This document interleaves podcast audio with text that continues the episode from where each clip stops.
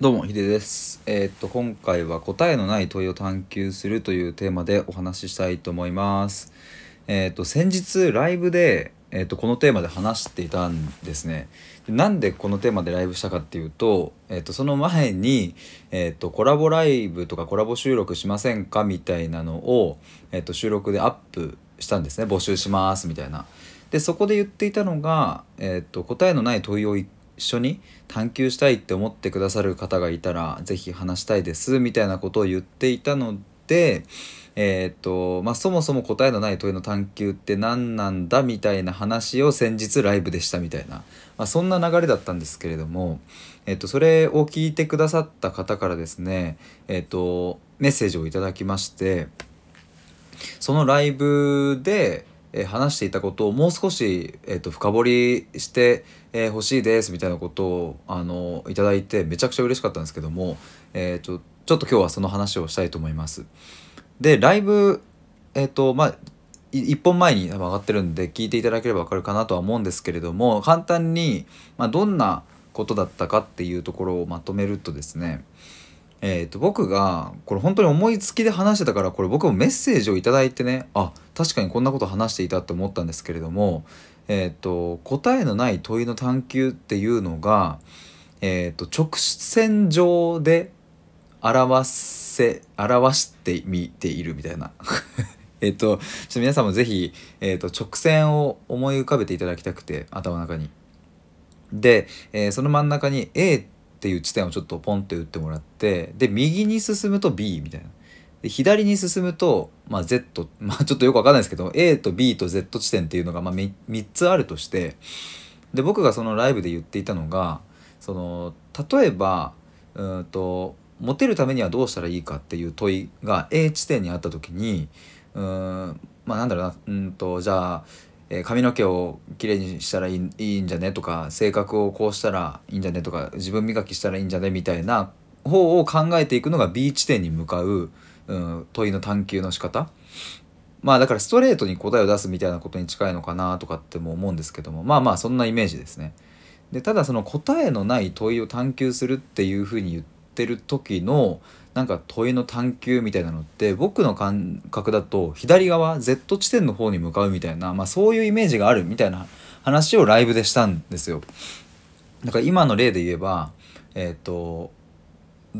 どどうしたらモテるようになるのかみたいな問い自体を観察するみたいな、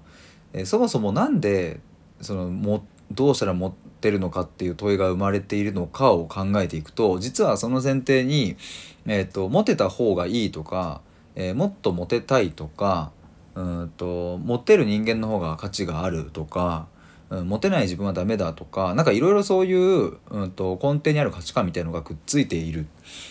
からそっち方向に問いを深掘りしていくことがとっても僕は楽しいしそういうことをしたいみたいなことを言っていたんですよね。多分ライブではここまで話して終わったんですよ多分確か。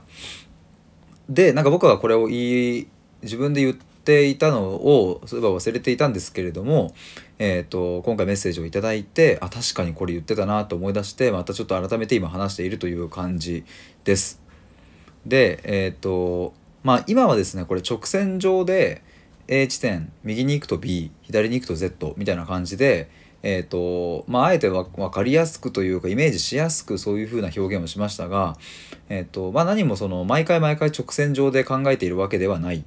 えーですね。だからまあ厳密に厳密に言えばえっ、と右に右方向に行くか左方向に行くかということよりもえっ、とその問いの裏側にある、うん、その人の価値観や世間的な価値観や当たり前とされているようなものを疑いにかかるっていうことです。例えば、えー、と就活とか、えー転職とか、まあ、そういう時に、えー、とぶち当たる壁というかね考えることとしては、うん、自分の好きなことなんだろうとかあとやりたい仕事どんな仕事がいいだろうとかあのそうそういうことを探していくと思うんですけれども何がやりたいかみたいな。で、まあ、僕もね今もそういうところはあるかもしれないし大学生の時なんてまさにそうだったけどなんか自分ってやりたいことないなとかっていうことをね思っていたんですけれどもやりたいことなんだろうという問いが 立った時にでも実はその裏側にある価値観っていうのは、えー、とやりたいことがないと、うん、仕事がつけないとかやりたいことがないと自分らしく働けないとかやりたいことがないと、うん、なんか天職に巡り会えないみたいな価値観があったりもっとそもそもの話をすれば人間にはやりたいことがある人間とやりたいことが見つかってない人間がいるみたいなそういう風な見方もしているっていうことです。だからそこを探求していくとでも実はなんかあのやりたいことを見つけるには実は一番うん近道というか本質的な問いが出てくる可能性が高いんじゃないかということも思っています。だからなんか自分のやりたいことなんだろうっていうのをうんと例えば何かこうノートにバーッと書き出してみたりとか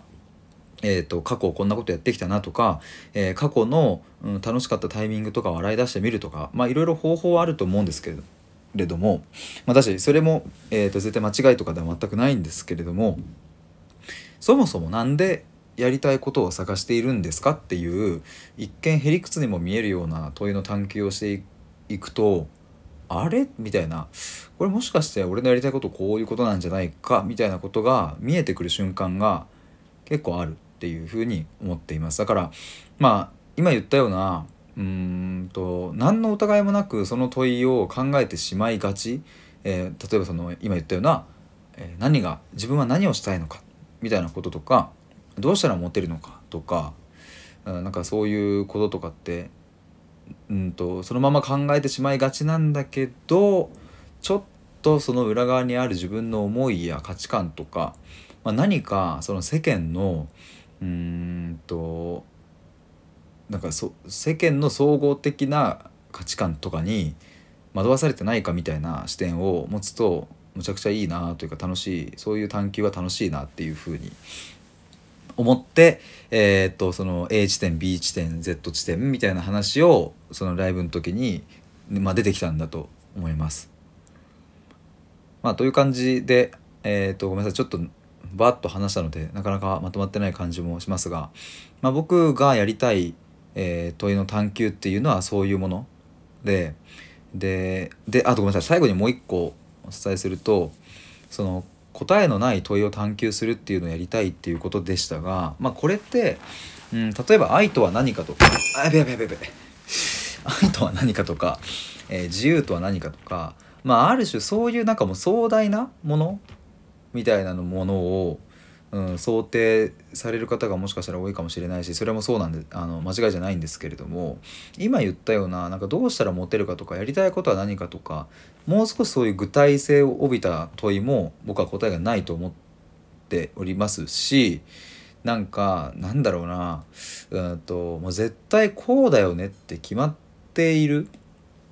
問い決まっているに近い問いとかも僕は答えがないと思うているので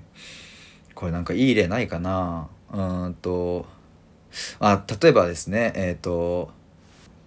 まあちょっと今はごめんなさいあえてちょっとあの例として出すので、えーと、そこはあのはいそういう前提で聞いてほしいんですけども、まあ、仮にねえっ、ー、と差別はいいか悪いかみたいな問いがあった時に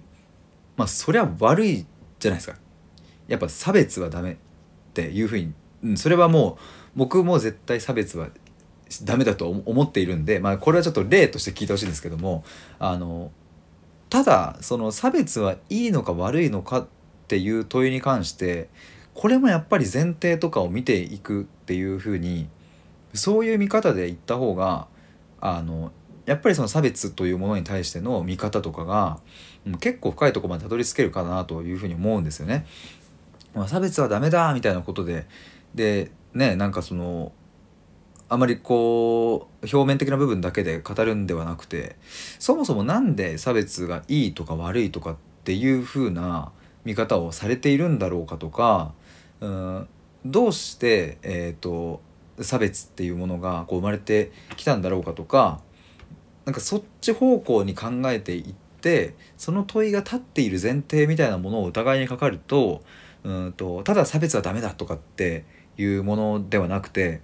うんなんかもっと建設的なというか生産的なというかなんかそういうふうにこう探求することができるからなんかそのいいか悪いかとかなんかそういうもので答えを出すよりもまあよっぽど、うん、面白いし、うん、とってもなんかこうし真真に迫れるような、うん、ものにたどり着くんじゃないかななんていうことを思いますっていうことを話していたらなんともう10分18秒でございましたので、えー、ここら辺で終わりたいと思いますっていう感じなのでなんかあのあれですねあのコラボとかしてくださる方いらっしゃればぜひぜひご連絡いただければめちゃくちゃ嬉しいです。えっ、と今のところえっ、とご連絡をいただけてる方も何かいらっしゃいまして本当にありがとうございます。はい以上です。ありがとうございました。